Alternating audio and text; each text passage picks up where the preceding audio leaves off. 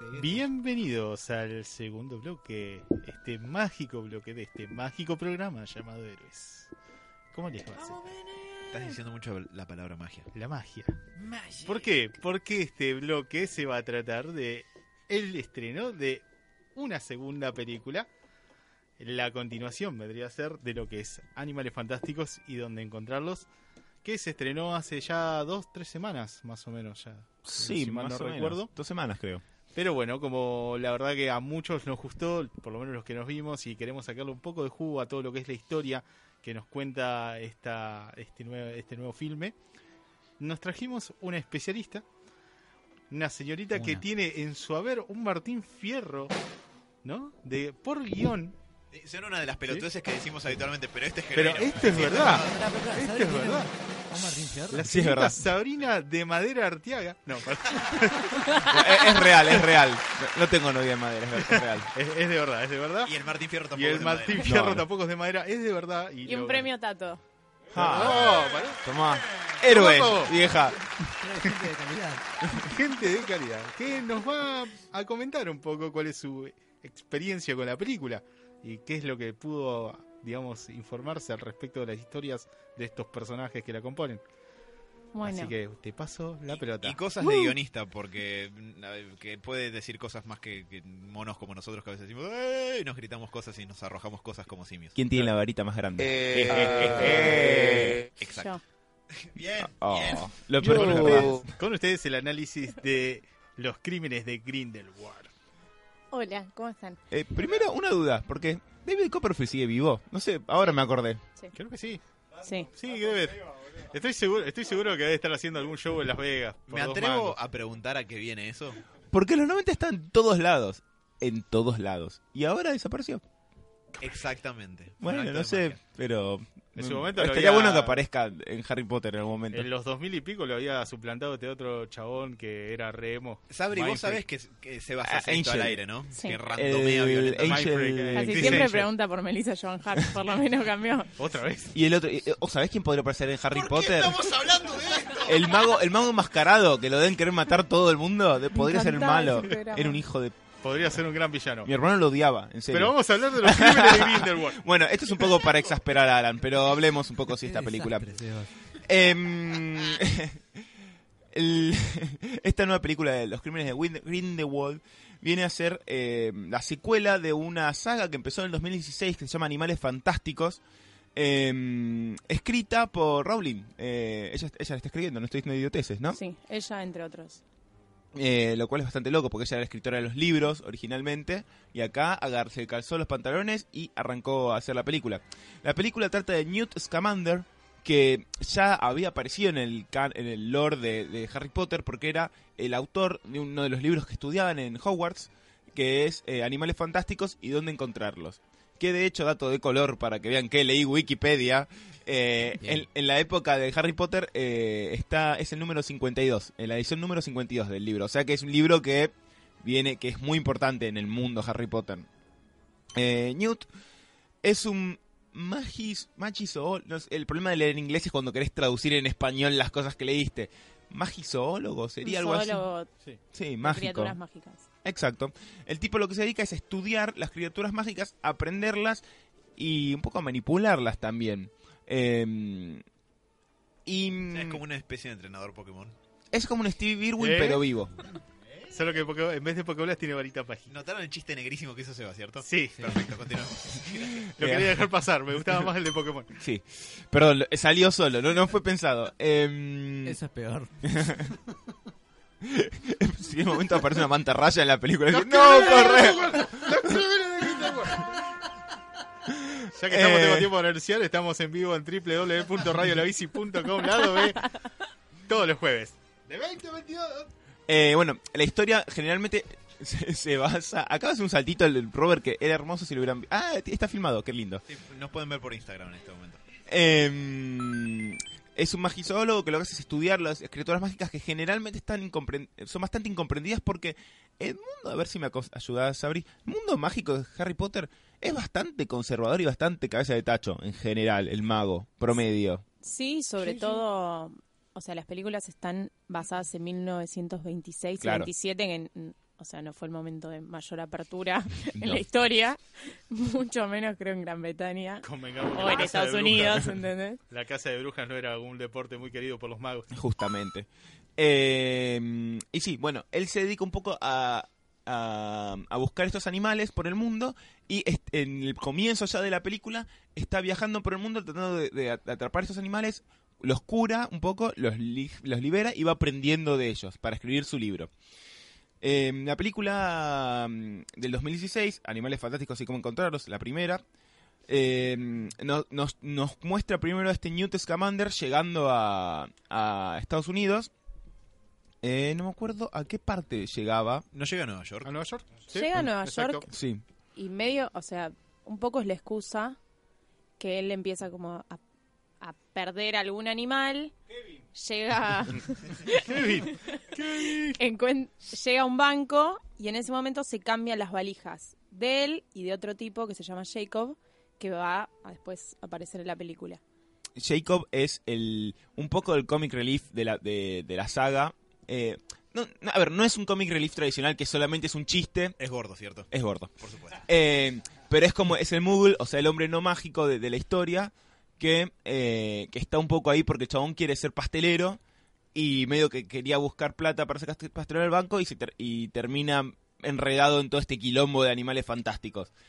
Eh, O sea, como siempre tenés que tener a uno que corra en desventaja y que diga lo que diríamos el resto si estuviéramos en esa situación. Este es un tipo que no conoce de magia y de pronto se encuentra con un bicho que parece un hámster pero más peludo, El con trompa y que se roba cosas. Entonces, o sea, un rinoceronte Político gigante y el otro lo acaricia, ¿entendés?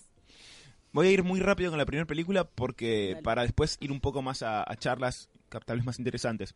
Bueno, pasa esto, eh, se intercambian las maletas con este tipo, se liberan varios animales y a Newt lo empieza a perseguir eh, Tina Goldstein, que es una aurora, aurora, aurora sería auror. No sé si lenguaje inclusivo en el mundo mágico. Aurora, Aurora. Aurore. Eh, un aurore Eh, que, que, que, que caída en desgracia porque había tenido un quilombo, la habían degradado, estaba laburo- laburando en un laburo medio choto y trata de perseguir a Newt para atraparlo y quedar de vuelta bien con Makusa, que sería como la mm, El la Ministerio gorra Mágico. la gorra ya- la gorra yankee de, de los magos. El La Ministerio Mágico, el FBI de los Sí, magos. Exacto. yankee. Eh, bueno, empieza a ver enredos, que ella lo quiere atrapar, que no, que sí. Eh, todo esto está Corlin Farrell, que es como uno de los capos de este lugar, que lo empieza a perseguir también a él, lo empieza a, a inculpar a él de que de que él está metido con Grindelwald, que Grindelwald es básicamente el equivalente a, a Hitler, digamos, del mundo de los magos, pre-Voldemort. Te iba a decir, ese no- sería Voldemort. Hitler. Es el Dark Lord original este. Claro. Eh, es un tipo que aparentemente tiene una idea supremacista por parte de los magos, como que los magos deberían dominar a los, a los muggles, a los hombres sin magia, que recordemos que eh, por las leyes propias de los magos, en el mundo de Harry Potter están viven separados y los magos no se meten en los asuntos de los de los mu- muggles. De hecho, es tipo hombres de negro, les borran la mente si, si los ven y cosas así. Tienen muy prohibido todo eso. Eh, otra cosa que se encuentra cuando llega a Estados Unidos Newt es que hay toda una especie de, mm, de casa de brujas. De hecho, eh, no me acuerdo cómo se llamaba el, el movimiento, pero básicamente es una casa de brujas. Creo que se llamaba Make America Great Again. No, no, no, no. no, no, no, my friend, no. Ah, no, este- bueno, eso fue unos Era años rubio. después. claro, No, no. No. puede ser. Eh, bueno, cuestión Está que medio turbio, digo, hoy. Sí, más cuando están los oscuros Eh, de por se medio. encuentra con una mujer que es un líder de un grupo de casa de brujas que básicamente dice que los brujos existen y que hay que, y que, hay que atraparlos, bla, bla, bla. Eh, y se pone medio turbio.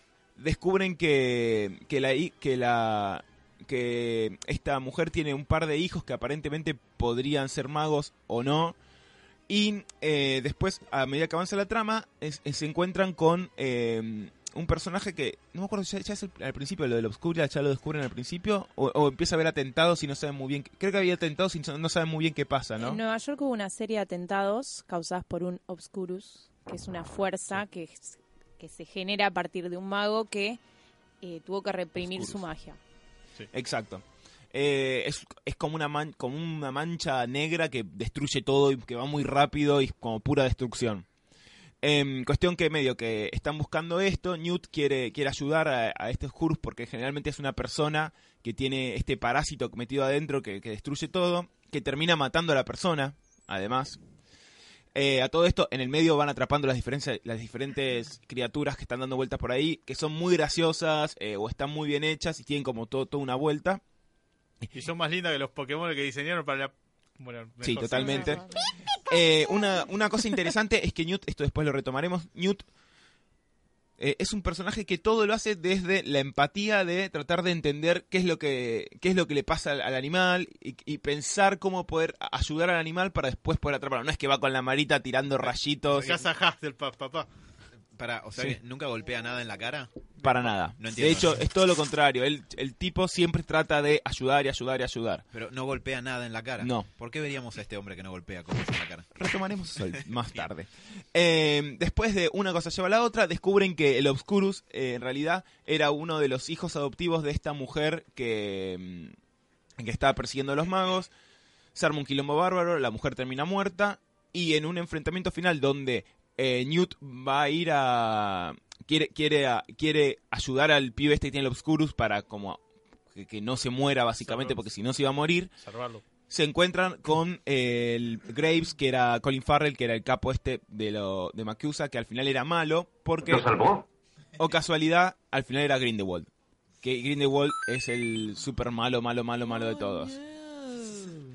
Dramatic River. Eh, bueno, eh, Grindelwald quería a- a- eh, agarrar al Obscurus porque era la única manera que tenía de matar a Dumbledore, que Dumbledore, recordaremos de toda la serie de Harry Potter, es un mago muy, muy poderoso. Que acá Mm. ya es un- ya ejerce como mago, ya es grosso, pero es mucho más joven de lo que se ve en la saga Exacto. de Harry Potter. Es simplemente un mago, un profesor joven de Hogwarts. Ya, ahí ¿Ya era Jude Law en la primera? No, Tengo- no lo muestran, creo. No sé si lo muestran. película de Animales Fantásticos no aparece. No, No aparece, aparece. me parece que no. Pero, pero sí, bueno, es como que es- lo quiere para matar a Dumbledore y porque también es una fuerza destructiva muy poderosa. Eventualmente, Estados Unidos. Es que en realidad en la primera no sabes bien, porque Sí. al pri- o sea, en la primera película uno tiene en claro que el que lo persigue es Graves, claro, no es Colin Grindelwald. Farrell. Entonces vos pensás que es un tipo que está simplemente siguiendo una a lo que creen que es una criatura Que va a que va a destruir destruir todo. Entonces, cuando lo están por capturar, aparece la que es la líder de Makusa y bueno, Dice Newt Yakuza, me, me suena a Yakuza, perdón. Sí, sí, totalmente. O Macumba.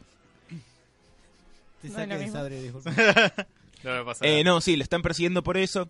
Te, ves que este Graves es medio turbio igual y al final se termina develando Es que toda el- la, la bola. que durante la película vos ves que Credence, que es el que tiene el Obscurus, y Graves están hablando. Porque Graves cree que Credence la puede llegar a conocer a esta persona. Porque también creen que es un huérfano. Ahora, lo que no sabe Graves es que es el chico este. Porque por lo general mueren antes de los 10 años. Y es un pibe que debe tener 16, 10. Bueno, Sí, más siempre lo grande. más joven. pero- 25. Es, eh, el personaje es de Ezra Miller. Sí. Sí. Sí. Eh, el tema es que él es tan poderoso que pu- pudo sobrevivir a estos 10, a estos, este límite de los 10 años. Al final hay un enfrentamiento, vienen todos los aurores. eh, Perdón, el personaje de, de Ezra Miller se supone que tiene 16 años. Por eso te digo. es joven, no sé. Eh, terminan atrapando, capturándolo a, mm, a Johnny Depp malo Grindelwald. y matando a, a, Credence. a Credence, en teoría. Y pero no pensaron que tenían un revival al final Credence, y entonces, nada. Eh, eventualmente les borran la memoria a todos y, no me acuerdo si se ve o fue una escena eliminada, Credence se escapa. A- Una parte del Oscuri- del Oscurial sigue viva y se escapa. Ah, A me pesar de haber sido atacado alrededor de por Creo que era 15 una parte que la borraron. Sí. Debe ser una escena eliminada porque Sí, yo sí. eliminada. recuerdo que no. Es una escena eliminada. Es una escena eliminada, donde él se escapaba.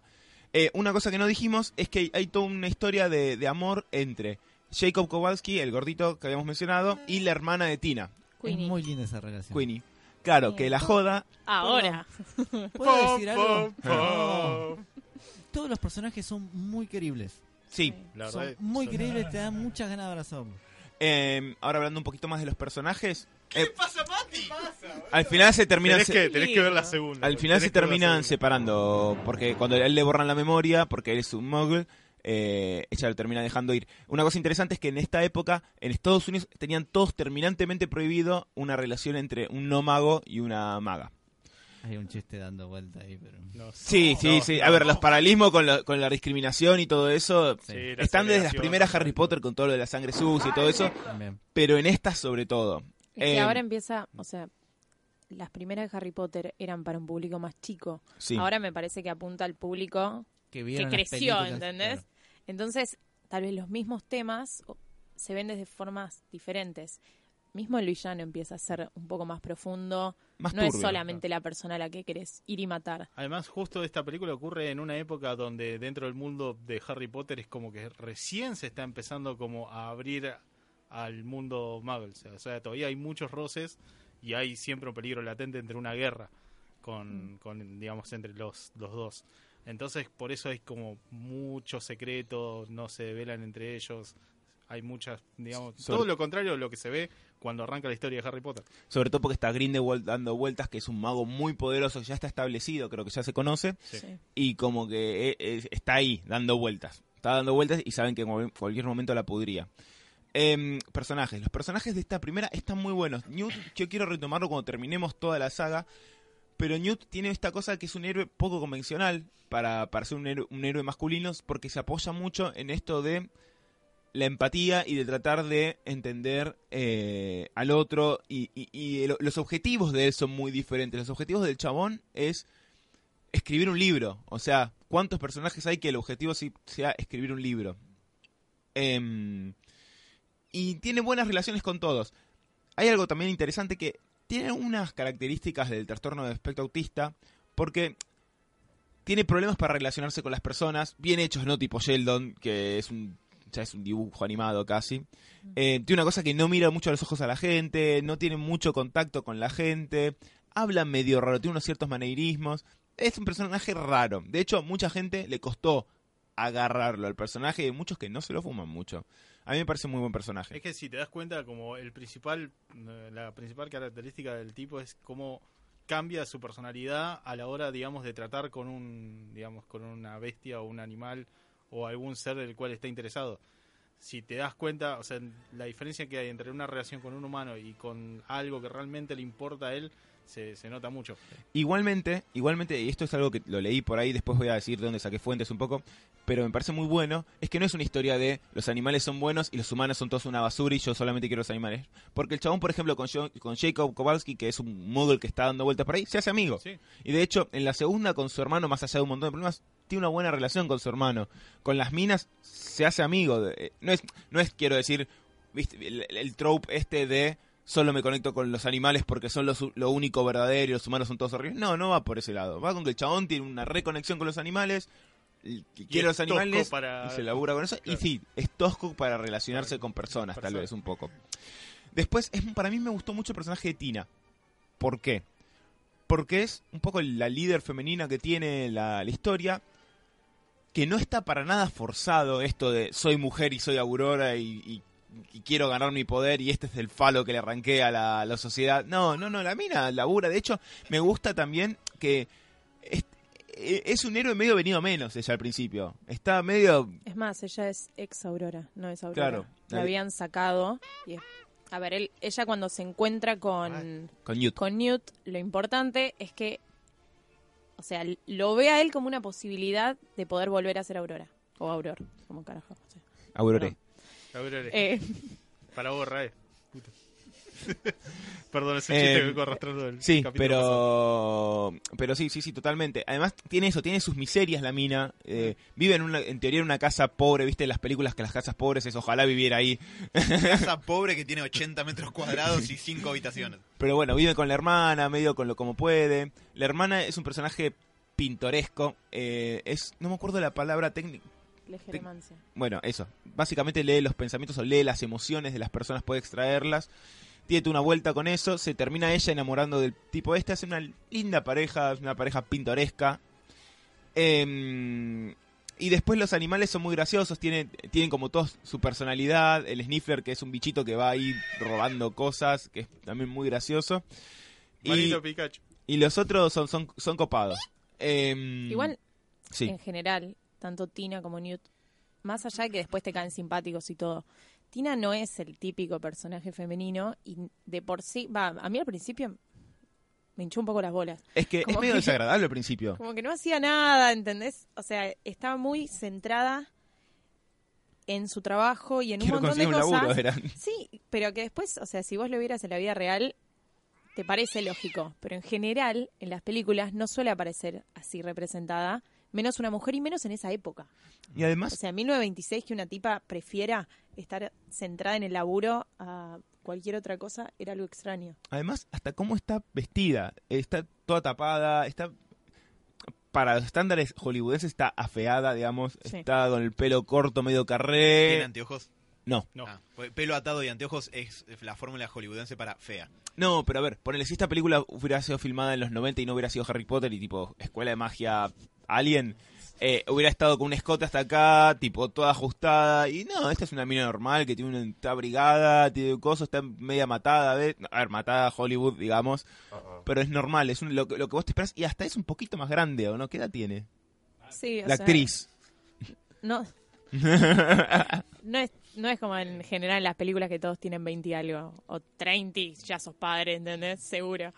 Tiene 30 y pico. Sí, por eso. Tiene, 30 y pico y la ves que como que es más grande. Est- Está medio en la velo. Eso me gustó mucho porque, repito, sale un poco de esto de- del Chosen One, que, a ver, Harry Potter lo tiene, pero, pero en otras películas más, Pero es medio como la gracia de la historia del personaje de Harry Potter, digo, el, el Chosen One. claro. Eh, y va por ahí esa historia, o sea, es muy tradicional, muy trope, esa película está bien que vaya ahí. Eh, esta lo que tiene es eso, los personajes son muy diferentes a lo único, a lo que uno se espera para una historia de, de aventuras de magia. Esa sería la primera película. Voy a ir al- con el resumen de la segunda. En la segunda, eh, arranca, ¿cómo arranca mientras que lo busco? El, el La segunda película trata más que nada de eh, todos buscando a Credence, que es el chico este que tenía el Obscurus en la primera película. Ahora, ¿qué es lo que pasa? Dumbledore le pide a Newt que vaya a él, porque él dice que no se puede enfrentar a Grindelwald. Entonces, digo que ahí empezás a ver, eh, ¿qué pasó? Ya Estás arrugando. ya si empezás, ya si en algún momento leíste Harry Potter, sabés que hay algo, que hubo algo, pero no llegas a entender por qué ellos no se quieren encontrar. Bueno, Grindelwald, obvio, en un traslado lo Se libera. se libera. arranca con un escape de prisión, Sí, que muy, está muy muy, bueno. cinemático, muy bueno. Está muy bueno como es como secuencia de acción, a mí me gustó. Eh, y también te empieza a marcar un poco el tono de él, porque él tiene como una mascota. Y viste que siempre los villanos aparecen como alguien que les cae muy bien y vos decís, ay, mira qué lindo, será un choto pero tiene un perrito, ¿entendés? Como, por lo menos, qué sé yo. Y de pronto vos lo ves que tiene un equivalente a un poodle, me parece, mágico, horrible. Y termina la escena como, bueno, muy rico todo y lo tira al carajo, ¿entendés? Es como, Espero que sepas nadar. Listo, sí. Entonces te marca un poco eh, ya la personalidad de él.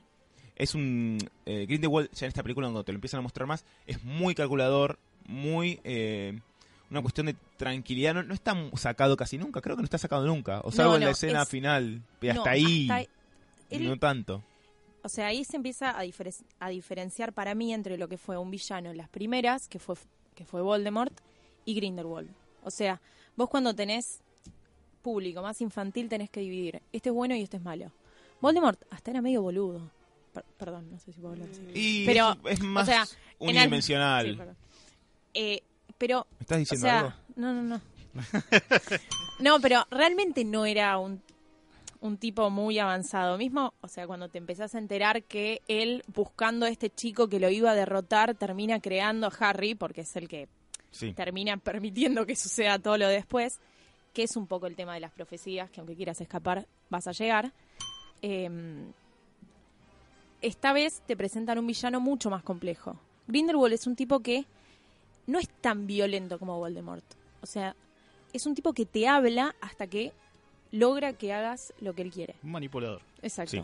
absolutamente. Y toda la película en realidad es todos buscando a Credence. ¿Dónde está? Mientras Credence busca a la mamá, prácticamente. Sí, Credence está buscando su, ah, lo que está buscando es su lugar en el mundo. Dice, yo tengo esta cosa adentro, aparentemente soy mago, porque al principio tenía está muy reprimido él como mago. Eh, está en un, él arranca en un circo de, fenómenos donde está laburando y ahí, oh, sorpresa que lo habían spoileado en los adelantos, está Nagini, que es una chica, ¿se acuerdan? Nagini es la serpiente de Voldemort en las sagas anteriores. acá es una chica, Nagini, que es una maledictus, que lo se llama el término, que es una mina que tiene una maldición de sangre que, eh, que eventualmente se va a transformar en una serpiente, te dicen. Es una asiática chiquitita, no tiene mucha vuelta. Eh, Criden se quiere escapar con ella y aparentemente hay un, hay un... Ahí está el muchacho este, el moreno, el... Sí, a ver. Todos giran en que están todos buscando. negro. Están todos Me buscando gusta. Mucho mejor. a Credence. Por un lado tenemos a Newt, que lo está buscando porque sabe que Tina lo está buscando. Tina, que lo hace por su laburo. Queenie, que cuando se, se pelea con Jacob al principio de la película, porque. Sí, un horror. Pero la relación recayó. ¿eh? Un año y se fue a la mierda. Sí, sí, sí. Parece que. De hecho arranca en una cosa re turbia. Sí. ¿Puedo? Dale. Cae- ¿Iban a está? No, mucho peor. Está Newt, eh, escucha esto, eh. Está Newt, eh, tipo, laburando ahí, se está por ir. Caen Queenie y, y el gordito Jacob.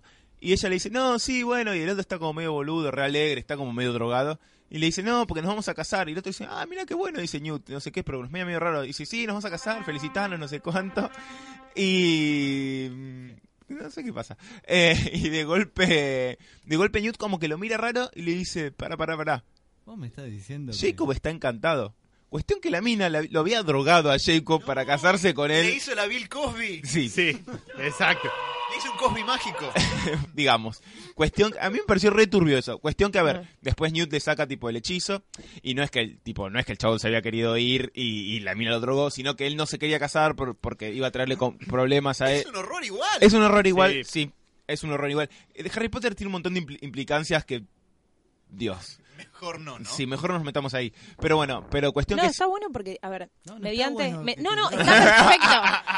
Pero a ver, utilizan un, em- un entorno mágico para plantearte situaciones que de otra forma Mm. te parecerían tan choqueantes que ni siquiera tal vez las charlas. Sí. Acá ellos estaban en Estados Unidos donde no se podían casar, entonces ella lo hechiza para llevarlo a Gran Bretaña, donde se encuentran con Newt. En ese momento le sacan el hechizo y el tipo le dice, che, ¿qué carajo? ¿Cuándo me ibas a sacar el hechizo? Cuando tengamos cinco pibes. Entonces, en ese momento la mina le está por contestar y él le dice algo y el chabón piensa, claro, estás loca la concha de tu madre, estás loca. Entonces, ¿qué es va. lo que pasa? La La, mina- mina, le leyó le leyó la mente. un dolor de y le huevo dice salir tipo, con. "Oh, que estoy loca. Y sí. Un poquito. Un poquitito. Entonces, el chavo le dice, no, mirá, no te quise decir esto, solo pensé que qué sé yo. La mina desaparece y se va a buscar a la hermana. Entonces, Newt dice, vamos a buscar a tu hermana. Se van todos a buscar a la hermana que está buscando a Credence.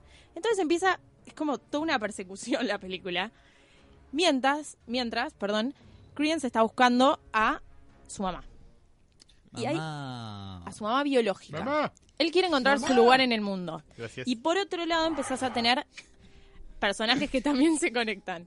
Tenés eh, a un señor que aparece, que es este, el, El moreno negro. que decía acá, que se llama Yusuf, que está buscando a Credence porque él dice que es su medio hermano. Y que él hizo un juramento inquebrantable para asesinarlo. Y si no lo asesina, se muere él.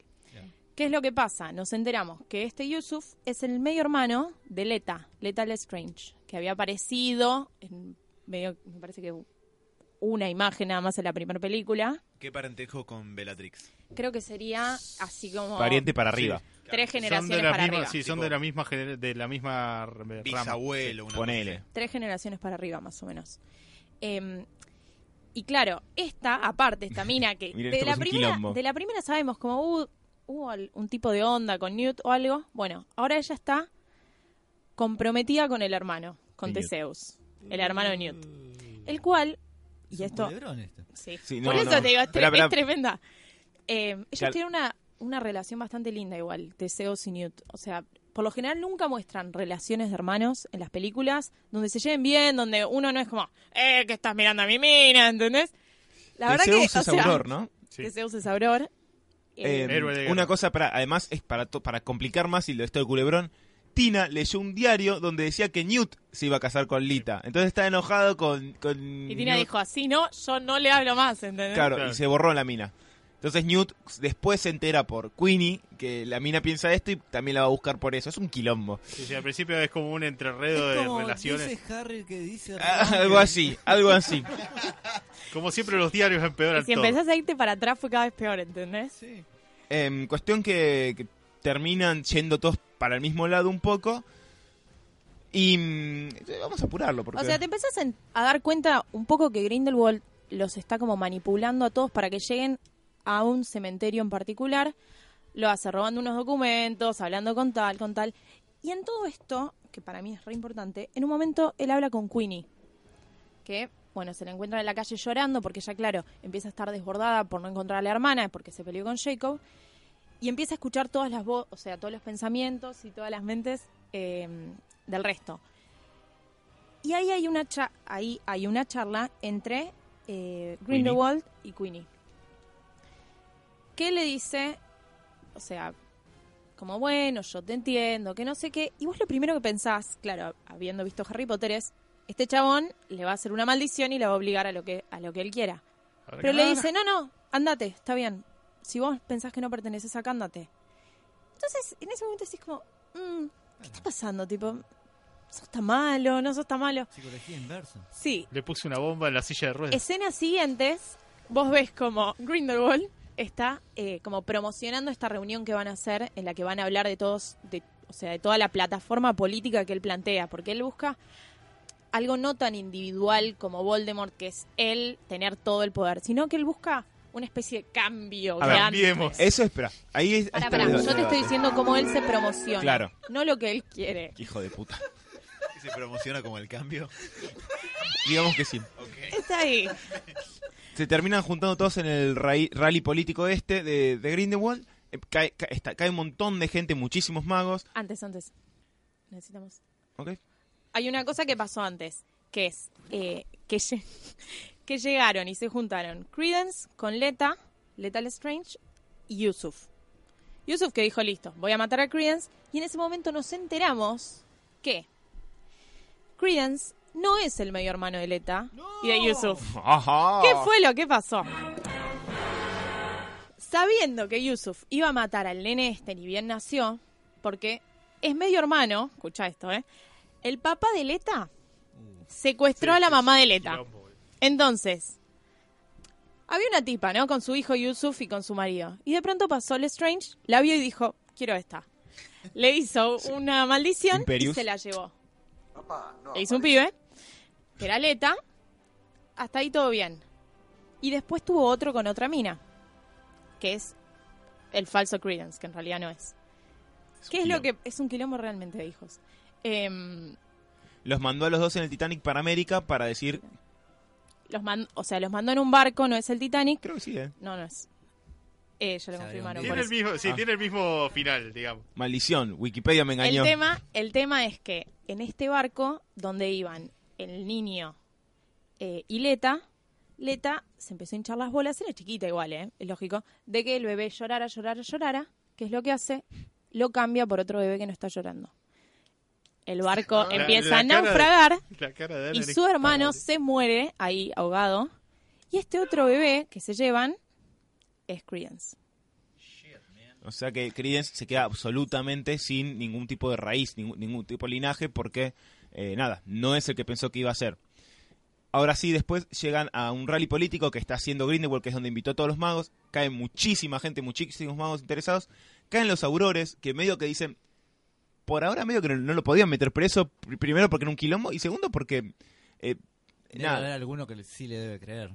Claro, estaba medio, medio turbio ahí. Grindelwald hace su gran discurso que básicamente es los humanos son una mierda, muestra escenas de la Primera Guerra Mundial y dice, es- es- los humanos son una mierda, miren lo que están haciendo y nosotros no nos podemos meter. Y encima- no me acuerdo si ya empieza a meter como que En ya se viene lo- la segunda. En realidad lo empieza a mostrar desde un lado. Él, en un momento, al principio de la película, él llega a París, entra a una casa y dice, bueno, me gusta esta casa. Entran, vean a la familia y los mata. Después se encuentran que hay un bebé, lo levantan y le dice, toma, mátalo a otro. Entonces te das cuenta que el chabón tiene cero sensibilidad. Ahora bajan y me parece que hay una que dice el equivalente a Magel de mierda. Y le dice, no, no, no decimos eso en voz alta. Entonces, ahí te empezás a dar cuenta, claro, él mientras hace este discurso enfrente de todos de, no dice los humanos son una mierda, dice, es una raza violenta. Nosotros no podemos quedarnos al margen mientras va a venir otra guerra, no les podemos permitir que se hagan esto, que hagan esto al mundo. Entonces, no es que les dice al resto, che, pónganse en contra de los humanos, sino ayudémoslos. Salgamos de la oscuridad y empecemos a... O sea, America ¿te das Style. cuenta Vamos a, sal- a salvarlos de ellos Vamos mismos. a salvarlos de ellos mismos Creo y que es vamos eso, a hacer... eso mismo, dicen. Sí, vamos a gobernarlos benévolamente, una cosa Claro. así. De hecho, como la, la frase de, de Grindelwald que en realidad la acuñó Dumbledore, Dumbledore. es for the greater good, Por el Sí, bien mayor. por el bien mayor. Que es- Solamente que Y- yo no te quiero Dumbledore tenía otra implicancia, pero Sí. se la. Construir una pared alrededor de los muggles. Bueno, básicamente eso. El, el tipo, cuando ve que, que están cayendo más los aurores, eh, hay un momento medio turbio donde, por, en una confusión, un auror mata a una. No, a ver, él es que no es no es nada una confusión, está todo llevado por él. Él empieza, él empieza a arengar a la gente. ¿Y qué es lo que hace? Ve que hay una chica que está como medio medio quiere hacer algo, pero ¿viste cuando te das cuenta que una persona es impulsiva y se está empezando a cargar? ¿Sabes que en cualquier momento sale a cagar a trompadas a alguien? Entonces, no sé si dice algo, pero la chica va a agarrar la varita y en ese momento un auror la mata. Y utiliza eso, o sea, le empieza a usar como mártir y dice como, miren lo que están haciendo. Em, entonces, casa. castea un hechizo de fuego azul alrededor de él y les dice: Los que quieran venir conmigo, entren acá. Empieza a entrar gente, empieza a entrar gente. De hecho, creo que un par de aurores se meten. Sí. Eh, momento drástico. Queenie se mete con. Se va con Grindelwald. La pasé ahí. Sí. Porque Queenie dice, le- se pone mal, le dice, bueno, pero el chabón nos está ofreciendo tipo una solución, bla, bla, bla, bla, bla, bla. Es drástico porque se mete. Cuando se mete Queenie, eh, ahí habla con Credence, creo, y le empieza a decir a Credence... Le eh, dice a Credence que él le puede revelar quién es realmente y que le puede decir, o sea, cuál es su familia y que lo intentó siempre ayudar y todo eso. Exacto, entonces se va, eh, se va con él también y empieza a destruir todo. Cuando empieza a destruir todo, em, eh, en un momento no solo está matando un montón de gente, sino que eh, empiezan a aparecer unos dragones, ese fuego se materializa en unos dragones y es como que va a destruir toda la ciudad y el chabón dice, bueno, se va a hacer mierda toda esta ciudad. Y los héroes que quedan, eh, Newt, el, el morocho está con ellos, creo. Está ahí. o Está sea, ahí. es más que nada Newt y el hermano enfrentándose a Grindelwald. Con, Tin- con Tina, Con Tina y... Sí. con Sí. Tina y cae Nicolás Flamel, que es un... No, no, todavía no. No. Entra. Sí, apa- después. bueno, aparece. En realidad, O sea, en realidad aparece previamente, en el- pero... En el momento lo que pasa es que ellos están peleando, te das cuenta que no van a ganar y Leta grita, tipo, cortala. Ah, me olvidé. de En ese momento ella se acerca y Grindelwald le dice, ay, la incomprendida, la oveja negra de la familia, no sé qué, vení, bla, bla. Y ella está re cerca y le dice como, no, gracias. Como que le saca la manito y en ese momento lo ataca. Situación por la que el resto puede escapar. Ella sacrificándose y muriendo en el momento. Antes tira la frase más chota de toda la película, se da vuelta, mira a los dos hermanos y les dice, te amo. A los dos hermanos, están uno claro. al lado del otro. ¿Sabes que no me había dado cuenta Había de que eso? Sí. sola- había que decir fulano, nada más. No, Fulano. no le dio tiempo, se O prendió sea, fuego. boludo. Literal está Newt y el hermano acá. Y están los dos en foco. ¿Entendés? O sea, es como, dale. Bueno, porque en la película te muestran todo el tiempo que ella le, que- le quería dar a Newt. Te muestran que tenían no que tuvieron una relación no cercana. Era un, era un poco como el que, el que la quiso cuando ella era una oveja negra. En Sí, bueno, pero eso no implica compañeros. que... No, pero bueno, pero tenía mucho cariño. Ella en un momento va a la- pasa por Hogwarts y ve en un lugar donde ella creo que había escrito Newt y... Mm. Yo. No me acuerdo en Leta. Y Leta. Estaba una N y una L. Eh, nada, te muestran un poco eso. Em, termina de ocurrir esto y llevamos a la última escena para, para acelerar, que es que está Grindelwald con Credence, eh, le está hablando, le dice un par de boludeces y le dice, te voy a decir quién sos, vos sos el hermano perdido de Dumbledore. Y A ver, empieza, empieza así. Ya un poco antes vos lo ves a Credence con lo que parece un pollito horrible, medio muerto, cuidándolo, no sé qué. Entonces, en ese momento está con el pollito y llega Grindelwald y le dice, toma, como no sé, acá tenés un poquito de arroz para el pollito. Y le dice, Come- eso no es un morir". pollito. Come pan. Le dice, eso es un fénix. Porque la leyenda dice que siempre que un Dumbledore esté en problemas, va a venir un fénix a su rescate. Y en ese momento como que tiran el pollo hacia el aire y se convierte en el fénix. Hola, hijo de puta. ¡Hola! Y es... Uy, er- eh, hechizo equivocado. ¿Y qué más? Bueno, le, di- le dice, vos sos, vos sos eh, no me acuerdo cómo se llama. Aurelius. Aurelius Dumbledore, el hermano perdido de Dumbledore, y es tipo chan, chan, chan.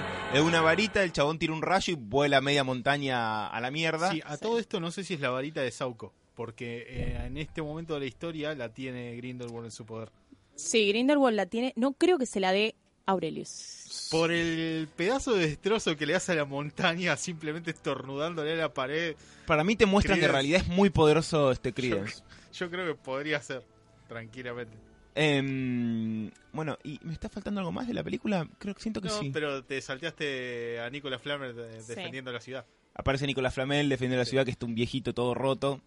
que Y, ah, no, no, sí, ya me acuerdo. y filosofal. Aparece algo, apa- pasa algo muy importante. En todo este quilombo de, del fuego y todo, a Newt se le escapa el Sniffler, que es este bichito chiquitito que va robando cosas. Y al último momento le afana a Grindelwald un collar que tenía en el cogote. Que aparentemente pues, eh, Newt lo agarra, se lo lleva a Dumbledore. Y ese era el pacto de sangre que tenían Grindelwald y Dumbledore. Te enterás que por eso no podían pelear ellos dos. Por eso Dumbledore no va a buscar a Grindelwald, porque sabe que no va a poder pelear contra él. Eh, bueno, y Y el pacto de sangre es un objeto. Es un objeto. no- no En realidad creo que es, eh, es algo, una, una especie de cruz. o Como un relicario extraña, sí, sería. un relicario, donde adentro tiene la sangre de los dos. El que- no, no, no, no, es no. otro, es otro. Bueno, cuestión que termina que Dumbledore dice, bueno, sí, con esto tal vez podemos hacer algo. Eh, y termina ahí, tipo, papota, se viene la pelea. próxima. Eh, y bueno, esta es la película. Está buena. La, ver- la verdad que está buena, tiene cosas buenas, tiene cosas discutibles. Eh, fue muy Lo de criticada. lo que bebés no está bueno. Yo tengo una pregunta si no Sí. tenían particularmente un puntapié inicial. Porque Tengo varias cosas, pero dale, tira. me llamó la atención que las críticas para esta no fueron tan favorables como para la primera, para la segunda. Sí. Le- le- de hecho, en Rotten Tomatoes tiene un 50 y poco. Y la Está cada primera vez tiene. peor, ¿eh? Sí. En un 39 ahora. Ah, ah, o la siguieron, le siguieron pateando en el piso. Pero mm, vi la de- cancha, vos. es que de parte Digo, del fandom vi cosas, o sea, comentarios muy positivos, pero no de la crítica. Y no la vi, así que mi pregunta es, ¿qué onda con eso? A mí, yo alguna de las críticas que leí le- por arriba, me quedé más con la película en sí, con algunas cosas que quiero comentar ahora. En cuanto a, la- a las críticas, hay algo que sí comparto un poco, creo que Sabrina no lo comparte tanto, es que a veces se me hizo confusa porque tenía demasiadas tramas y demasiados personajes. Eh, no sé, a mí Le- Leta me aburrió un poco, cuando la veía era como me importaba bastante poco y ojalá lo hubieran sacado y hubieran dado más cámara a otras, a otras historias. Eh, yo qué sé, lo del morocho este tampoco me interesó tanto. Nagini, medio que me... sen- Sentí como que había muchos personajes que, que, estaban un poquito de más y no, y no le daba tanto tiempo a otras cosas, tal vez.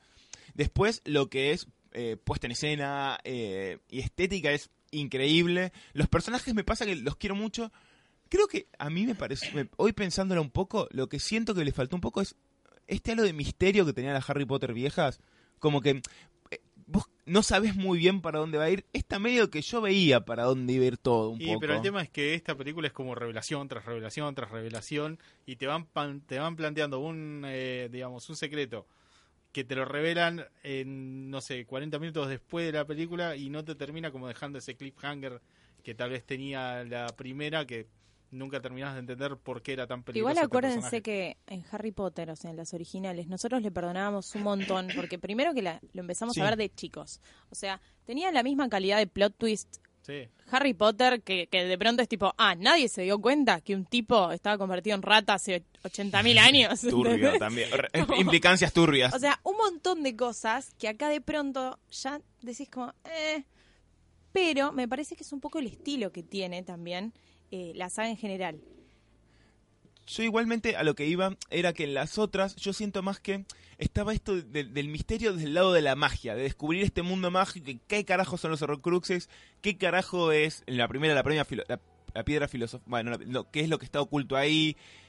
Y como que tiene un misterio más relacionado a la magia. Esta tiene mucho de relaciones y de, y de traiciones y esas cosas que no me engancharon tanto. Ojo, tiene un par de cosas como quién, con quién es el Oscurial, que es bien el... eh, Oscurial no es Obscurus, perdón, le cambio. No, el Obscurus es la fuerza, el Obscurial es la persona que Exacto. tiene Ah, esa ok. fuerza. Así que Eh, hay menos de esto de descubrir el mundo mágico y más de descubrir este Hitler maligno. Es que yo creo que el mundo mágico ya está planteado. O sea, todos sabemos más o menos que hay gente que es mágica, que hay gente que no, que la verdad nadie es tan puro como dice y que nadie es tan bueno ni nadie es tan malo. Eso sacamos de Harry Potter. Ahora se está empezando, a mi entender, a poner en cosas más críticas, o sea, en un tema de, bueno, ¿está o no está dividida la sociedad? ¿Estamos listos o no estamos listos para saber que hay magos o no hay magos?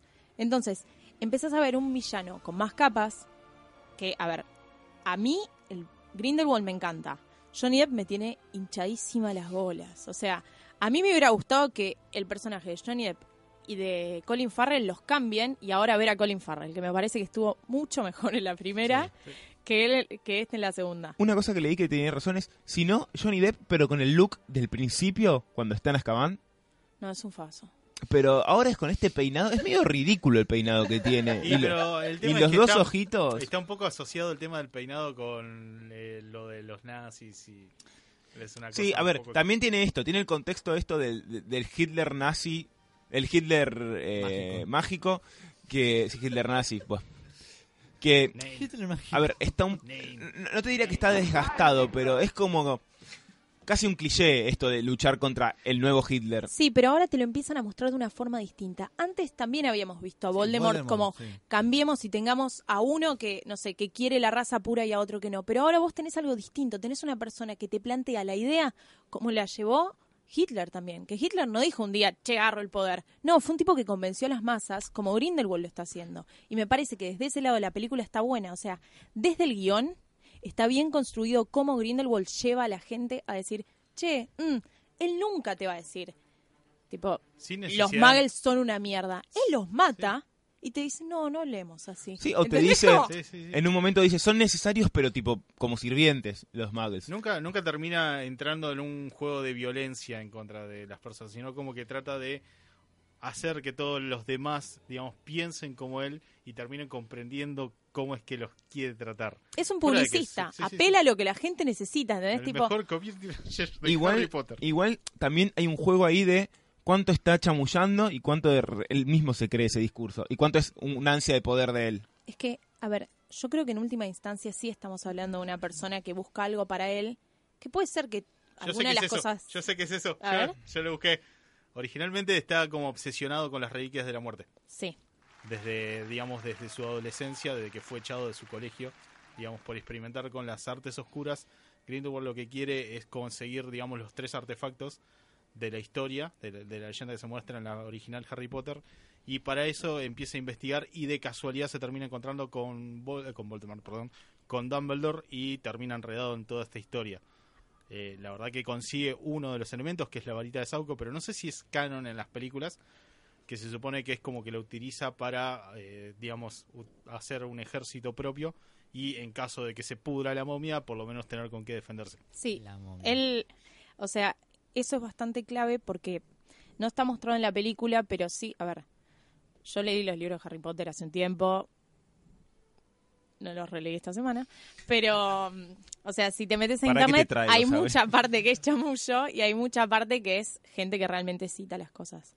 Ahora, sí sabemos que ellos dos tuvieron una relación intensa de amistad o algo más durante la adolescencia. Se da a entender que Dumbledore quería algo más. No sabes qué onda de- lado de Grindelwald.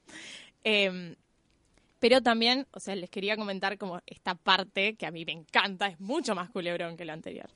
¿Qué es lo que pasa? Dumbledore, hasta ahora pensamos que tenía dos hermanos nada más. Aberford y... Aberford y la hermana que ahora no me acuerdo el nombre. Dato de color, Aberford aparentemente le entra a las cabras. Bueno, ¿What? sí. es Sí, es, esa sí es canon. De hecho, le preguntaron a, a Rowling y medio que se cagó de risa. ¿eh? Llegó, sí, sí. Sí, a ver, a ver, porque a- Adriana es la, la Ariana. hermana, sí. ¿Qué es lo que pasa? Cuando Ariana tenía seis años, un día la ven unos muggles haciendo como magia en el patio o algo así. ¿Qué es lo que pasa? La ven, se empiezan como a burlar, entran al patio y creo que le dicen que haga magia de vuelta, la nena se pone nerviosa. Lo que sabemos es que hubo un ataque violento a partir del cual ella quedó desequilibrada. El padre de Dumbledore le agarra a la loca, va y no sé si los mata o los tortura a los pibes estos, No se especifica. O Eh, se- por lo se cual él va- algo, algo turbio, pero no se dice pero que- lo mandan a Azkaban, al viejo. Y la familia, o sea, la mamá y los tres hijos se mudan a... ¿Los tres eh, o los dos? Los tres. Los tres, sí, Aberford, perdón, la nena, y eh, y se mudan y, y se mudan a Godric A Place, Godric, sí. que es donde después, más adelante, va a conocer a Grindelwald. ¿Qué es lo que pasa? Cuando Ariana va creciendo, te das cuenta que esta magia que ella intentó meter para adentro se volvió un Obscurus. ¿Entendés? Entonces, en uno de estos arranques que ella tiene, mata a la madre. Dumbledore queda a cargo de esta chica, que está en la B, eh, y Aberford. En ese momento aparece Grindelwald, empiezan como... Creo que con sus 18 cosas, años a todo sí. esto. ¿Y qué es lo que pasa? Dumbledore ve las reliquias de la muerte como una forma para recuperar a los viejos. O sea, con la piedra voy a poder recuperar a mis papás y voy a poder tener una vida normal de vuelta. ¿Qué? Además, hay que recordar que Dumbledore no es tan trigolipio, no es el mago bondadoso y que, y que está siempre, que, que- que es la, no, no es un Gandalf. Va, Gandalf también a veces podemos discutirlo. Eh, pero digamos, es un chabón que ha mostrado tipo su lado medio oscuro, Dumbledore. Por De el bien hecho, mayor. Realmente, o sea, Claro. en algún momento lo redescribió esa frase, ¿eh? Y como que en un momento decís, che, qué carajo. No puedes estar tratando así a Harry. me- Medio como que lo utiliza un poco a Harry para parar al segundo Hitler mágico. Pero ojo, o sea, lo que tiene, lo Ah. que tiene Dumbledore es que reconoce cuáles son sus debilidades y cuáles son sus ambiciones, entonces trata como de alejarse de eso. Hay una cuestión en la historia de Dumbledore donde le dicen que trate de ser el nuevo, digamos, como vigilante policía de, digamos, de los magos, pero lo rechaza porque sabe que con poder él puede llegar a corromperse. Toda esta idea de tratar de revivir a su familia, meterse, Mm. digamos, en todo lo que es eh, la búsqueda de las reliquias de la muerte, parece que lo termina como obsesionando al punto de que descuida las cosas que realmente sabe que le importan, entonces por eso se dedica a, a, digamos, a enseñar en, en Hogwarts. Y, ahí Y en- no es cuando muere la. En ese momento es que, eh, justamente, en una discusión que hay entre Aberford y mm, Grindelwald, empiezan como a discutir, a discutir, a discutir. Se mete Ariana y se mete Dumbledore, empiezan como a luchar. Cuestión que alguien termina matando a Ariana. No sabemos quién. Y creo que nadie sabe, nadie quiere saber quién. O sea, Dumbledore sospecha que puede haber sido él, pero no quiere en realidad saber. En ese momento es que se corta toda relación con Grindelwald, ya habiendo hecho el pacto de sangre. Y Grindelwald, Y alguna cosa más. seguro, Grindelwald escapa. Grindelwald escapa y sigue aterrorizando a todos, en todos lugares donde llega. Ahí es cuando se escapa que, digamos, se encuentra a la persona que se suponía que tenía la varita de Sauco y logra robársela. O sea, y se supone que con eso es como que está armado lo suficiente como para combatir a los aurores. Yo tengo que plantear una pequeña duda. ¿Ustedes creen que es más poderoso que de Voldemort? No. Porque Se dice que sí, pero yo creo que no. Voldemort se cagó contra unos 20 aurores. Cuando le apareció estaban todos medio baqueteados, estaban todos medio en zona de paz. Este chabón le hizo frente a todos los, los aurores de Nueva York y se los fue limpiando uno a uno, si no fuera por Newt. Estaba tipo de acá a izquierda, varita. Yo creo que la diferencia es que cadabra. Voldemort tal vez es, es- es mucho poder fuerte, es mucho poder bruto, pero tenía esta cosa de arrogancia eh, y, de- y de impulsividad que tienen estos villanos más clásicos, malignos. Y había mucho show ahí también. lo come. Claro, lo come pero. Grindelwald es mucho más manipulador y mucho más calculador, que es algo que tal vez no tenía Voldemort, que no sé, les pedía que se hagan todos un tatuaje y era mucho más... Perdón, para, me quedó algo abierto. Y el otro. Uy, perdón, Alan. Y el otro hermano, este medio. hermano- Aberford se medio que quedan muy peleados con Dumbledore y o sea, te enterás más adelante que no se habla mucho, o sea, te enterás en las Sí. pelícuas de Harry Potter. Eh, pero Es más, eh, para ahí me el parece- hermano- Ya me el hizo matete. Eh, No, Y claro, Credence no sabemos nada. Credence no sabemos de dónde salió. Y hay varias teorías, hay algunas teorías que teorías? dicen, sí, Obvio. dos semanas la yo película. Una, Hay una algunas pequeña cosa. teorías, Aberford sí. es que le rompe la napia a Dumbledore y nunca se la termina de arreglar con magia porque cree que es como una especie de cicatriz de culpa por lo que dejó ocurrir con su hermana. Mm. Por eso tiene la nariz chueca. Pequeño dato de color. Sí, No. Sí. no me Las acuerdo teorías. lo que estaba diciendo. Las Ah, teorías, las teorías Hay sobre una teoría que dice que Grindelwald, eh, después de enterarse de que Ariana es un Obscurus, tuvo algo que ver en que hubiera, no sé si otro hermano o en chorearse este otro hermano, no tengo idea. Como que Grindelwald busca a esa familia porque dice, hey, si un Obscurus que duró hasta más de 10 años, debe ser una familia poderosa y debe haber algo ahí importante. O sea, como que no, para mí no es una teoría que cierre ni en pedo, pero entiendo que empieza a haber como alguna conexión de, ah, bueno, esta familia tal vez produce obscuros, ¿entendés? O esta familia es muy poderosa y entendiendo que Grindelwald es inteligente, se acerca a ellos. Hay un- Después, le sale bien, le sale mal. Y, eh, perdón, ibas a decir algo. Que la, la otra teoría es que básicamente que Grindelwald le está chamullando. Le, le- le está, digamos, haciendo la cabeza a Credence, que en realidad es- un mago muy poderoso, con un, que ya tiene unos... No sé si tiene, sigue teniendo el Obscurus Sí. adentro. Sí, sí, digamos. que, que solamente le está diciendo esto para que quiera vengarse de Dumbledore y quiera hacerlo miércoles. Eso Sí. es algo también probable. Sería un poco raro y un poco anticlimático en algún punto revelar que hay Dumbledore tiene un hermano y que en realidad era después era un chamullo, pero no También, sé. también había teorías mucho más oscuras que decían que la hermana de Dumbledore había sido abusada Sí, eh, y que el hijo que nunca reconocieron podría Era llegar a ser Credence. Por o sea favor. que, digamos, podría ser. Eso, eso sería terrible por una cuestión de que. Fue a los seis hermana- años cuando... no, cuando murió la, la hermana tenía 14. Sí. Así que podría sido Em, mucho más oscura la, la historia. Aberforth creo que es Mans Rider. Mans sí, Rider. Sí, tiene, tiene una. Sí, es, es- no es Mans Rider del actor por eso. Em, pero sí, bueno, tenés todo esto. Una cosa de Dumbledore que a mí me- el otro día estaba hablando también, esto va a sonar raro y tal vez muy inadi, pero creo que Cuidado. es uno de los personajes, el mejor personaje gay que, que, que vi, tipo que es gay y se entiende, a ver, que es un personaje que se retconió como gay en algún punto, porque no es que originalmente te dicen, che, este es gay, pero que tiene totalmente sentido que sea gay por la historia, por las cosas que te fueron planteando, y fue un personaje introducido antes de que se ponga de moda no ser gay, sino ser políticamente correcto de meter un personaje gay en todas las Es que películas. nunca, nunca fue dicho en los libros, simplemente fue, lo dijo la creadora en Yo una no sé si es un tema de que... em, Ella dijo que siempre lo pensó como gay a Dumbledore. Sí, a mí me parece que lo que está bien no es el hecho de que o no te lo mencionen o bla, sino que como en cualquier heterosexual, el centro de tu vida no es tu sexualidad. Entonces está bueno que empiecen a, pr- a presentar personajes homosexuales. Como que sea algo que- natural. o sea, Claro, exacto, claro. o sea, chicos, hay gente gay, hay gente bisexual, hay gente Totalmente. asexual, ¿entendés? entonces. A pesar, a, también terror. terror, a pesar de que también muchas veces Hollywood hace cierto abuso de el objetivo es conseguir a la chica. sí.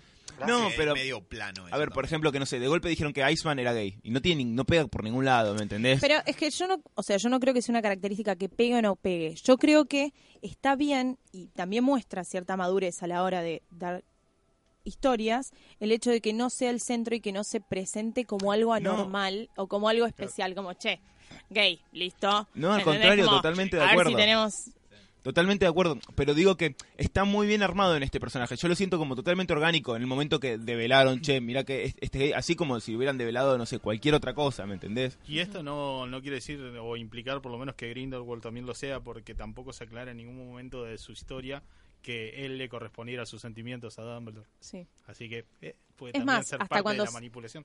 hasta cuando se ve en el espejo de- del deseo no sé qué Dumbledore, que se ve con Grindelwald al lado, no lo ves como muy afectuoso Grindelwald. Está ahí como parado, ¿viste? Como Soy ni, una manito, ¿entendés? Na- un abracito, nada. Y Grindelwald se trata de, siempre de rodear de gente poderosa. Sí. Y Sí. Dumbledore es literalmente, creo que es el mago más poderoso de, de toda la generación. Em, yo quería retomar, para que no nos coma el tiempo, hablar un poquito de Newt, el personaje principal. Y Newt lo- Artemis Figo, Fido Scamander. Wow. Tiene dos nombres. Y- Hizo todos los deberes. Eh, Dumbledore también tenía un montón. Sí, sí, Dumbledore. Albus Dumbledore Percival, no sé Le cuánto. tenías que hacer el DNI en una hoja 4. Como San Martín. No, pero bueno, tenía como todos nombres en particulares que, digamos, estaban puestos como en honor a, por ejemplo, Isaac Newton, que según la historia de Harry Potter también estaba investigando alquimia, ¿no? Y parece que quería crear una piedra filosofal de acuerdo a los escritos de, de, ¿no? de Nicolas Flamel. Bueno, Es que Artemis Newton creía, creía en muchas cosas medias raras en su momento. ¿Cómo rara? Esto es verdad. Bueno. Em, pero eh, lo que voy a decir está basado en un video que saqué de mm, un youtuber que se llama Pop Culture Detective, creo que se llamaba. Después lo chequearé bien, pero creo que era ese. Que me pareció muy interesante. Cuando lo vi dije, eh, esto es muy bueno. Cuando, lo vi después de la primera, no de la segunda. Me lo bajo en madera. Eh, no, no, pero a, mí, me gusta traer ideas eh, que, plantean por ahí para traerlas para discutirlas. Y es como, no sé, si leer un, un ensayo, un paper, digamos, donde citas autores que dice, che, este autor dijo esto y por esto es interesante. El tipo te plantea a Newt como un héroe diferente a los héroes que estamos acostumbrados. ¿Por qué? Varias cosas. Primero, en, en relación a las casas que está, él es un Hufflepuff. Hufflepuff es la casa que, en principio, si sos más cabeza de tacho, tendés a ningunear. Porque son los chabones como que son más tranquilos, más de laburar, más de ser buenos tipos, Hace pa' vieja.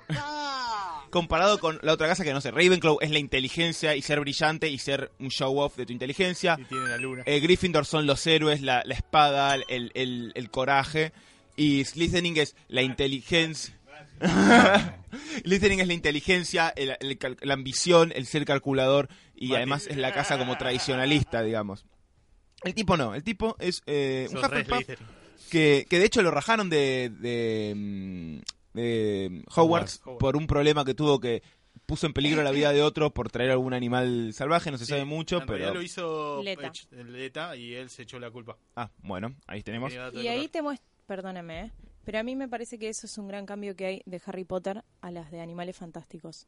Vos en Harry Potter tenés lo que uno normalmente reconoce como héroe, mientras que en Animales Fantásticos te empezás a dar cuenta que nada pasa, o sea, más allá de que Harry Potter siempre habló de esto de que nada pasa por una persona, sino que, a ver, Harry Potter no hubiera sobrevivido el primer libro si no hubiera sido por Hermione y Ron, acá te empezás a dar cuenta de que todo el mundo es valiente en cierto es valiente en cierta medida y tiene un montón de cualidades siempre en distintas medidas y empiezan a ser no personajes estallados de valentía o personajes que tipo ven fuego y corren hacia él, ¿entendés? Que lo cierto es que la mayoría no somos. Te empiezan a mostrar personajes con sus fallas y ahí me parece que está bueno, sobre todo el Hufflepuff, que es el más común. O sea, es como, ojo, yo soy Hufflepuff, Vamos, pero es como, Según Pottermore. según Pottermore Muy bien. verificado. Y según varios test de BuzzFeed también. Eh, pero el tema es este, que vos empezás a ver que no sos tan diferente. Entonces, me parece que eso está bueno, empezar a ver a los personajes como gente común y no como algo a alcanzar, que es lo que te pasa cuando sos chico que decís quiero ser como tal. Una vez que vas creciendo, te gustan ver personajes que Oh, no son tan diferentes. Ojo, eh, también es un quiero alcanzar a hacer esto, porque el chabón tiene un montón de cualidades, eh, de valores que uno puede querer alcanzar. El tema es que son valores que no están tradicionalmente puestos como deseables para un, un héroe o para mismo para las personas. O sea, repito, voy a basarme bastante en el análisis que hace este tipo. El chabón lo que dice que eh, Newt se presenta como un tipo que es tranquilo, es vulnerable porque muchas veces está diciendo que está mal, se siente mal, le dice a los demás lo que le pasa pero a la vez que es un tipo con confianza en sus, en sus habilidades. Es cero show off, o sea, nunca lo vas a ver tratando de mostrar a los otros, mirá lo poderoso que soy, nunca. No, no, es lo contrario a Han Solo, si querés ponerlo tipo eh, eh, en los, los, dos, los dos polos, o Indiana Jones, o cualquier héroe de acción. Hecho por Harrison Ford. Claro. No, o Bruce Willis, poner Bruce Willis en Duro de Matar, O Mel Gibson o La Roca, que son héroes que, tipo, están todo el tiempo mostrando de mirá lo grosso que soy, y además que son grosos de tamaño. Este no es un chabón chiquitito, tímido, Que tiene un laburo. que tiene un labura. De hecho, eh, su, su objetivo, en su, su historia es quiero escribir un libro sobre animales porque me gustan los animales. Que es algo muy mundano que en los 80, imagínate que un héroe de acción, su objetivo sea quiero escribir un libro. Nadie. John McClane está, arranca la película queriendo escribir en No, y además eh, algo que me gustaba mucho que habían mostrado en la segunda película es que vieron ese entrenamiento que tienen los magos de enfrentarse a sus miedos. Sí. El miedo de Newt es trabajar en un escritorio. En eso Hijo se materializa el, el miedo de Newt. Como estar atrapado en un trabajo que no, que Claro. no le gusta. Todo es algo Em, muy particular, o sea que nunca se ve. Que es muy realista eso. Una cosa interesante es que la, la habilidad, digamos, la que define y la que y la que lo lleva a través de toda la película es esta super eh, super no, super no, pero la habilidad la habilidad de conectarse con otras personas, porque se conecta también con, con Jacob, con Credence en algún punto y con los animales, y pero que no es una habilidad mágica, sino que es una habilidad de lo que es él. Una cosa que marca este tipo es que generalmente este tipo de personajes son relegados a lo que es un personaje secundario. Entonces, e- este es el tipo, el que es bueno, inteligente, sensible, no sé qué, Está perfecto, está, está, pero es, es el secundario. El que está ahí. El líder es El alfa, el musculoso, el fuerte. el exacto. valiente, sí. El que va a ir y se va a ganar la mina a, a fuerza de, de salvarla y, y de por eso se la va a quedar y, y va a matar al malo y no sé qué. El chabón no, el chabón soluciona, porque a ver, la, la historia de, una, de cualquier narración es solucionar el nudo o el- la trama, pero este la soluciona desde otro lado. Es como si el Ranger azul fuera el líder de los Power Rangers. Exacto. Debió sido así toda la vida. Sí, O Rhinox. Yo siempre me, pasa- me pasaba con... No, vos no viste. Beast- eh, nadie vio Beast Wars. Sí, Sí. yo sí. Beast Wars, eh, Rhinox era el más inteligente, era el más grande y no sé qué. Y, el- Rhinox y el, era tipo como era el secundario. de los X-Men. Claro. No, o si no, mira, por ejemplo, otra cosa, otro personaje que vos decís, eh, Android 16 de Dragon Ball. Vos lo ves Android 16 y decís, es el raro. Es, es- de hecho, te lo muestran todo el tiempo como que es raro. Y el chavo en realidad tiene objetivos bastante lógicos. Quiero proteger, salvo la parte de matar a Goku, ¿no? Aunque, bueno. no, pero quiere proteger el planeta y dice la verdad que quiero proteger el planeta porque me parece hermoso. Y todos lo vemos como qué raro, puto, no sé qué. Ahora, ves a Vegeta y qué grosso Vegeta. Y Vegeta es un, eh, como persona es horrible. Es un ser, es un total, tipo totalmente miserable. Pero Vegeta lo vemos como es fuerte, como es alfa, es grande, ni siquiera es un alfa, pero bueno. Eh, Son beta. Sí, lo vemos como el deseable y 16 no, nadie va a decir quiero parecerme a 16, yo quiero ser Vegeta, que va y los mata a todos. Bueno, la película esta te viene a decir, no, el grosso es el otro, digamos. Eh, esto le llevó muchas críticas, hay mucha gente que le critica la personalidad, de hecho le han dicho eh, aburrido, que parece que estuviera enfermo, algunos dicen que es incoherente, pero si vos le ves la película es un no eso. Pero la incoherencia depende del guion, me- en gran medida. pero incoherente en el sentido de, de que no se comporta como un héroe, repito, no va a buscar a la mina, no va a, a- a matar al, al, al, Oscurus. Pero la- eso es la crítica de un cabeza de termo, digamos. Y bueno, no es una buena crítica, o sea, no es una crítica.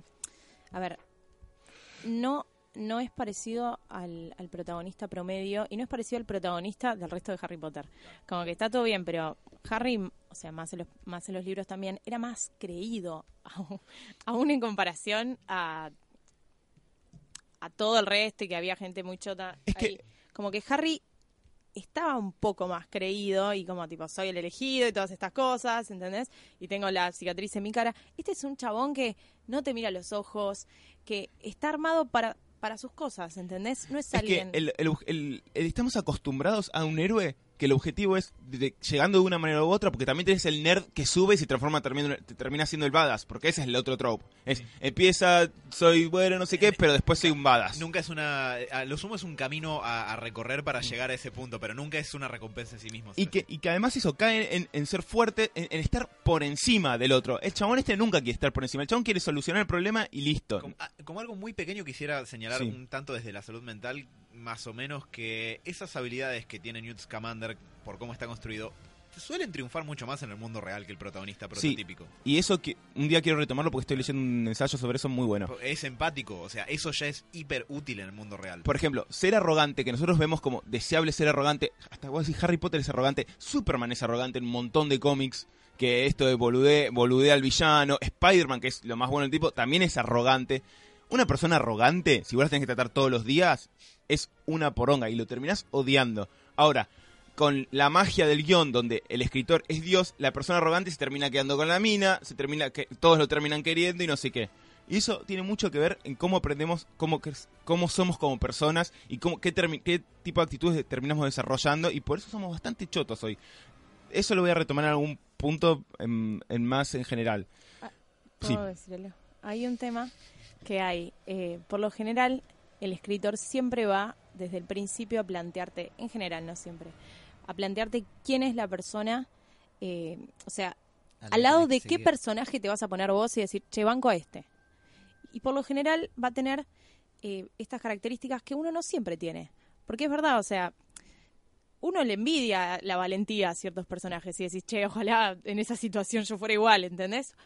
Pero este tipo tiene las fallas que muchas veces nosotros tenemos. O sea, es un tipo que justamente te lo describen. Mucha gente dice que tiene autismo porque tiene un problema para comunicarse. Después, él intenta y logra comunicarse mucho más de lo que nosotros a veces lo logramos.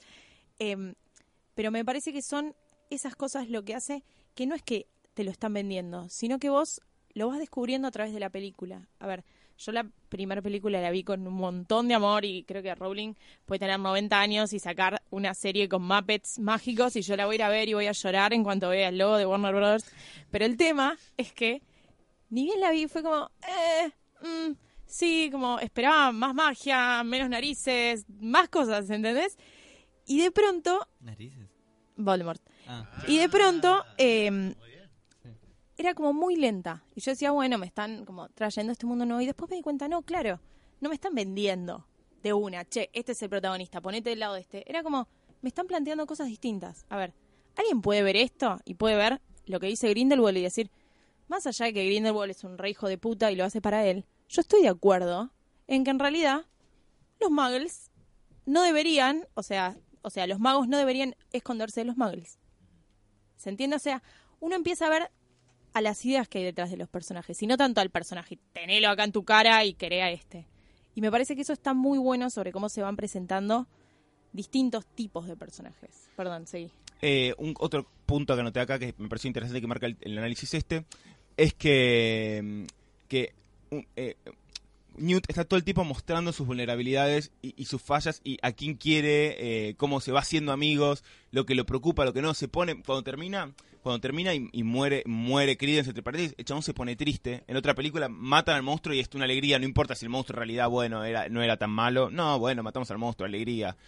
Em, la sensibilidad acá está mostrada como, como una cosa deseable, digamos, y no como un- una cosa femenina o, o cri- O como un criticable, como un error, como mirá que sensible. De hecho, el, el típico héroe es, es esta cosa de, de- es- no tiene no tiene vulnerabilidades, no las esconde y si la, y si las muestra es como bueno, no, sí, bueno, sí, te quiero, pero no, no, no tanto en realidad, Vegeta, básicamente, pero se, se aplica a todos los héroes de acción de los 90. Pequeña aclaración es que igual Vegeta nunca está planteado como un personaje heroico.